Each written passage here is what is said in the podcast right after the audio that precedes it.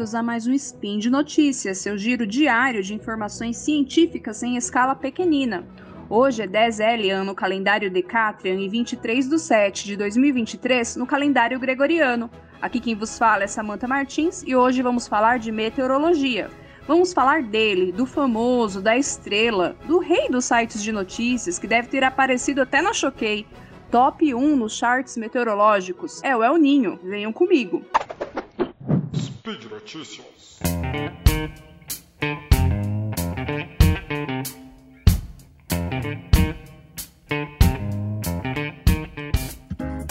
O El Ninho é um fenômeno climático que ocorre no Oceano Pacífico Equatorial e que está associado a um aquecimento anormal das águas superficiais do oceano, que ocorre no Pacífico Central e Oriental. Esse aquecimento é resultado de uma mudança nos padrões de vento e pressão atmosférica sobre a região. O nome El Ninho tem origem espanhola e significa o menino, ou se referindo especificamente ao menino Jesus.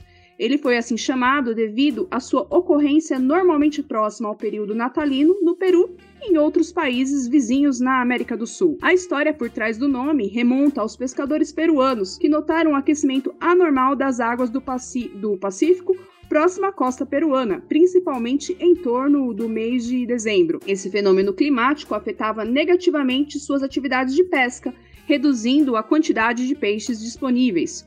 Os pescadores peruanos deram ao fenômeno esse nome porque notaram que ele frequentemente ocorria por volta do Natal e faziam associação com o nascimento de Jesus Cristo.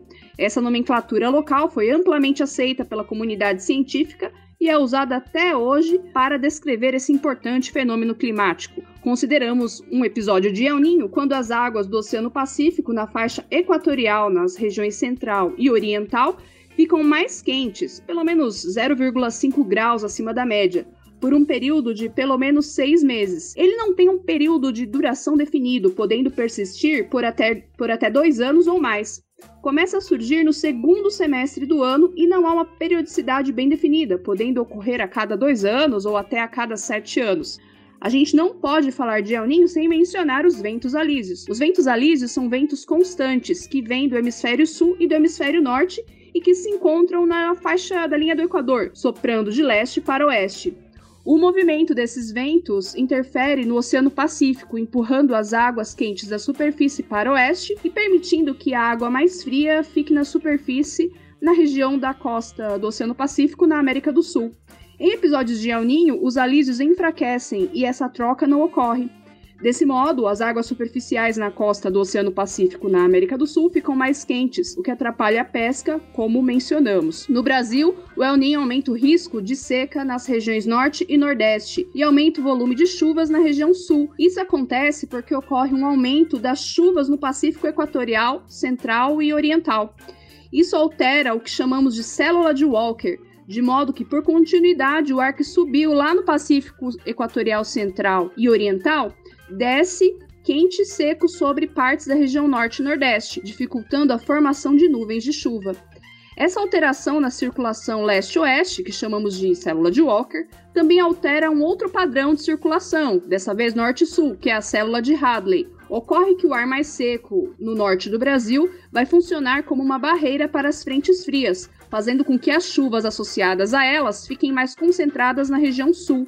Em outras palavras, as frentes frias não conseguem avançar pelo país, não conseguindo chegar até o sul da região norte, sul da região centro-oeste e sul da região nordeste. Vale lembrar que um único episódio do fenômeno não será capaz de pro provocar todos os impactos, mas aumenta consideravelmente as chances de ocorrência deles. Além disso, precisamos nos lembrar que estamos vivendo o aquecimento global, que pode alterar significativamente a intensidade do El Ninho. A expectativa para o segundo semestre é que o volume de chuva seja maior na região sul e que ocorra mais secas na região norte, região centro-oeste e região nordeste.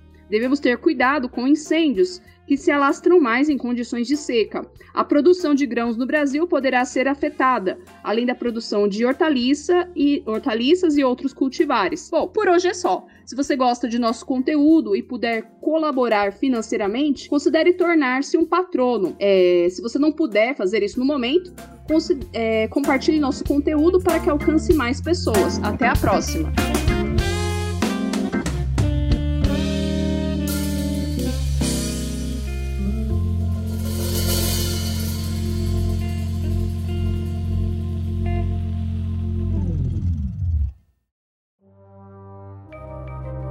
Este programa foi produzido por Mentes Deviantes. deviante.com.br